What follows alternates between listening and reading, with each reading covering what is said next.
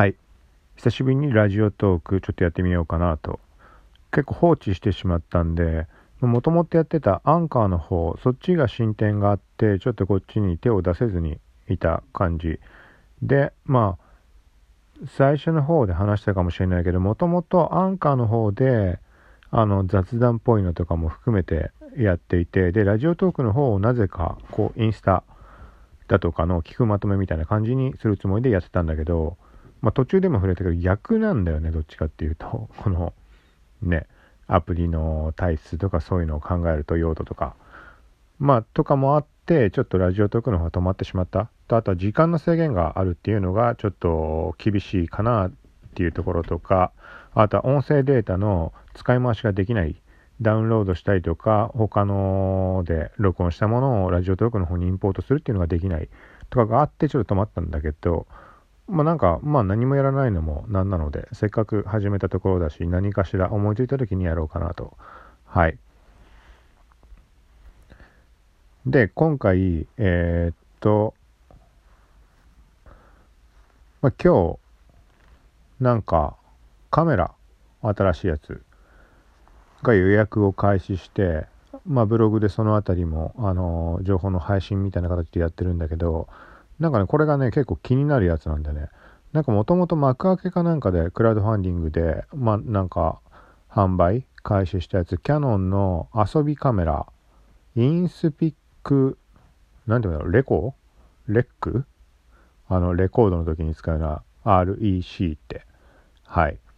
なんかそれが出て、なんかね、見た目からしてちょっと気になるところがあって、すごいコンパクトで、あの、カラビナみたいな感じで腰とかにつけられたり、で、ちっちゃいんだけど。で、Wi-Fi で写真飛ばしたりとかもできるんだけど、そうで、なんか4色展開でカラフルな感じで、なんか写真を始めたあたりからかなんかわかんないけど、カラフルなものがすごい好きになって、もともとあのもうモノクログレーのものしか特に、まあそうだな、まあ別に全部か。なんか商品とかもそうだけど、身につけるもの、服とかもそうなんだけど、で、それがね、もうね、ネットでしか買い物一切しないから、リアルで買うことってほぼほぼ、最近まであるけど、もう本当に95%あのネットでしか買わないって時に色の違いが怖いからもうねそういう理由で黒白グレーしか買わなくなってて。なんだけど写真始めた頃からこの写真を撮る対象としてこのカラフルなものミニマルなものとか特にね。はい。とかの流れでなんかねあとは撮影用のこのなんだろう道具だとかとして使うにもカラフルなものの方が都合が良かったりする。はい。っていうところからかいつの間にかねこのカラフルなものを好きになってたんだよねなので、だからそのキャノンの遊びカメラみたいなインスピックみたいなやつ、そそれがね、そのカラフル感もそうなんだけど、といつでも気軽に持ち歩ける。と、壊れる壊れないを気にしなくていい。まあ、ここに関しては俺カメラ、あの、一眼とかも全然気にすることなくガツガツ使ってるから、まああれなんだけど、ちょっとそれがね、結構気になって、で、1万5、6千円ぐらいなのかなうん、まあ手頃といえば手頃なんだけど、ただなんかな、なんか漠然とのイメージした値段よりも高いんだよね。高いさって1万5千だから、あの、高いことはないんだけど、なんか1万円以下ぐらい、8800円とかなんかそのぐらいなのかなって漠然と考えたのがあったから、と、あとは、まあこれもね、毎回思うんだけどね、もう分かってんだよね、俺は。あの、買っても使わないって。そう、それを人生上何度も繰り返してきて、まあそういうのって続きがちじゃん。けどそれをね、断ち切ってタイミングがあるの。そう、それで、それからもう一切ね、一切って言い過ぎたけど、物はもうね、もうできる限り買わない。も、ともとそのフィギュアだとか、その、もうごちゃごちゃごちゃごちゃ買うし、ガガチャガチャみたいなもん山ほどやるし、もうそんな感じだったんだけど、もある時にね、ようやく断ち切ったのね。もう、あの、買ってもね、キリもないし、捨てるにも捨てる決断できないし、うん、そういう感じだから。なのにもかかわらず、徐々にちょっとそのね、なんかそういうちょっとしたものを買うみたいな感じにちょっと戻ってきてしまってて、そう。まあそういう意味合いで手を出さない方がいいかなっていうのもあるんだけどそもそもカメラ自体を3台ぐらい外出る時って必ず持ち歩いてんの。一眼は肩からあのストラップでかけて斜め掛け。でえっ、ー、とまあオズモポケット今壊れてしまってはいるんだけど修理出したんだけど。それを持ってで、まあ、スマホも使うでしょ。でそれとは別に、あのー、余裕があればフィルムカメラも一応バッグの中に入れておく。とプラス GR あのすぐこう撮れるやつ。ストリートフォトとかそれ系のカメラ。はい。まあそんな感じなので、そこにその新しいカメラをね、さらにもう一個いくらさ手軽とか腰とかにぶら下げとけるっつったって買ってそれ使うタイミングあんのかって。そう、それも含めると、もともとのさっき言ったさ、物はあんま買わないとかそういうとこの話使わないっていう話と含めて考えると、まあこれはね、買ってもね、まあ本当使わないだろうなっていうそこが強くてだからちょっと考えてる最中ではあるんだけどまあなんか物としてこうなんか手元にあってほしいかなみたいな感じではあるんだけどまあ置いとくっていうのも俺向かないからね。あのどっかにいなくなっちゃうからいつも。そう。まあ買わない方がいいと思いつつちょっと考えようかなと。はい。まあそんな感じでちょっとそのカメラがなんだっけななんか話そうとしたんだよな。そのカメラの話をしてて何か思い浮かんだことがあったんだけどちょっと忘れちゃったな。はい。でそうだよね。このラジオトークはさ残り時間を気にしなきゃいけないんだよね。まだあと5、6分あるのか。これなんか長くなったような気するけどそんなことないかな。12分だったよね。今も変わってないかな。ほんでなんだっけか。もうちょっとしばらく触ってなかったか忘れちゃったけどあの最後ちょん切れちゃう場合あるんだよね。あのちょっと例えば前やってたみたいなこのニュースみたいなのを喋ったりする時にツイッターとか確認しに行って戻ってくると戻ってくるっつうかその間に喋ってて気づいて戻ったらあやべもう終わってるって。そう。であれだよね。後からの差し込みができないんだっけか？ラジオトークは。だっけか？ちょっと覚えてないけど。とあとはあれだ。なんかアプリがいきなり落ちちゃう時がある。だからあの完了したらもうすぐに下書き一回保存しないとそれで無駄になったことが結構あったんだよな。なんかちょっと思い出してきたなそういうの。はい。まあそんな感じでまあポッドキャストの方はそのアンカーっていうアプリの方であのガツガツ配信をしてるのでまあラジオトークでこれを言うのはどうかわかんないけどまあよかったらそっちを聞いてくださいって話。はい、あの一括でポッドキャストあの別のところ Google ポッドキャスト Apple ポッドキャストもねようやく配信を開始して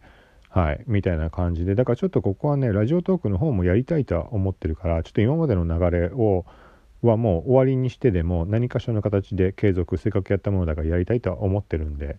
はい。まあ、ということで、まあ、なんかあれだね、やっぱこの区切りが難しいな。なんかちょっとあれだね、なかなかちょっとアンカーの方に慣れたのもあって、アンカーだと喋りたいだけ喋ってられる。あの上限あるなしって分かんないけどで後で音声全部あのカットしてあの並び替えしたりとかもできるからつまりまあ後で差し込みもできる。でラジオトークに関してはそれができないから、まあ、残り時間を気にしつつね喋るんだけどなんかこれもね前に触れたと思うけどねあの喋ることがなくなるとラジオトークの場合何歳かな？なんかそれはそれでね区切りが悪い気がして喋り続けてしまうんだね。でこんな風に喋ることないななんて思ってる間に今度なんか見つかっちゃって喋ること思い出したのとかさっき思い出せなかったやつとかね。で話し始めるとこの時間がなくなるんだよね。で大体残り10秒なってなんかすごい勢いで喋ってあのまた聞いてくださいみたいなことでさようならっていう感じだった記憶がある。はい。長いね。時間気にしながらだからかな。まあテーマっていうテーマがないからか。アンカー側だと大体まあ SNS のニュースとかだと1個話し始めちゃうもうあのね話すことって山ほどいくらでもあるから。で今回違うテーマにしてるところ。だからさっきのカメラで言ってたところが何だったんだろうなっていう。何だった？あそう思い出した。そうラジオトークの方では全く触れてないんだけどカメラさ今なんかさっき説明したじゃん。この何台を持ち歩くみたいな。で話したのがあのフィルム抜きとしたらまず一眼レフカメラとえっとオズモポケット。あのコンパクトなジンバルの動画とか撮ったりする DJI のやつね。とリコー GR はい。その3台をもう常に持ち歩く感じだったんだけどこれがねちょっとねびっくりすることにそんなことあるかっていうぐらい5日間なんで3台全部ぶっ壊れたんだよね。おかしくない？そんなの。でこれはなんかまあ最近特にまた Twitter とかで上がって何もしてないのに あのパソコンが壊れたみたいなのは信用しちゃダメだみたいなそんなわけがないみたいな話上がってると思うけど本当に何もしてないの。まあ、オズモポケットに関してはちょっと理由になりそうなところってのはあったんだけどただそれで壊れるかなっていうのは疑問な感じのところ。で一眼レフカメラに関してはまあこれも原因っていう原因というかまあ撮影してたら止まっちゃってぶっ壊れたっていうだけなんだけど別にいつも通り使っただけね。そう。でその後にオズモポケットがさっきの感じで壊れて最後はまあリコー GR これもねまあなんかねちょっとねもう考えたんでね古いカメラだしもう修理出すのもあれだなとかいろんなことあってで2台壊れてるわけでしょ？だったらもう新しいの買った方がいいかもしれないしとかいろいろ考えてる中ちょっとね考えまとまんないし新しく欲しいやつもないしスペックかどうこうとかもあるから。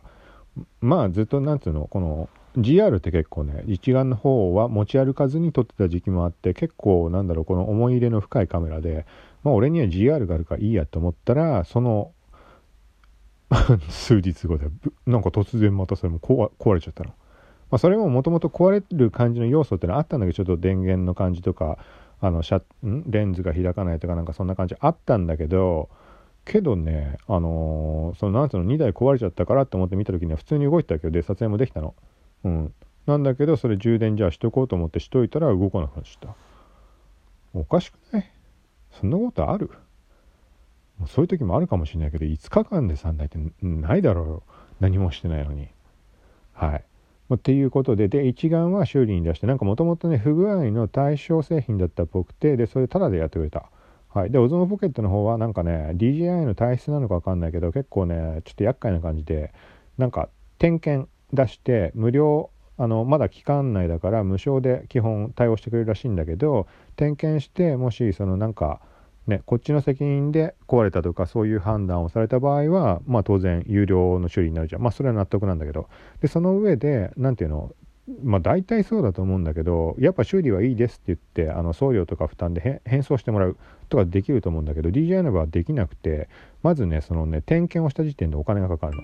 でその後に勝手に見積もりの方に移行して修理代いくら点検費用も含んでなんだけどで出した上でそれをキャンセルした場合っていうのはキャンセル料金が取られるの。であの 送料も取られるし点検料も取られるしちょっと納得できなくてって言ったらもう残り10秒になったのでまあこういう感じなんだよね。ということでまあ機会あればまたラジオトークもやろうと思うのでよかったら聞いてください。さようなら。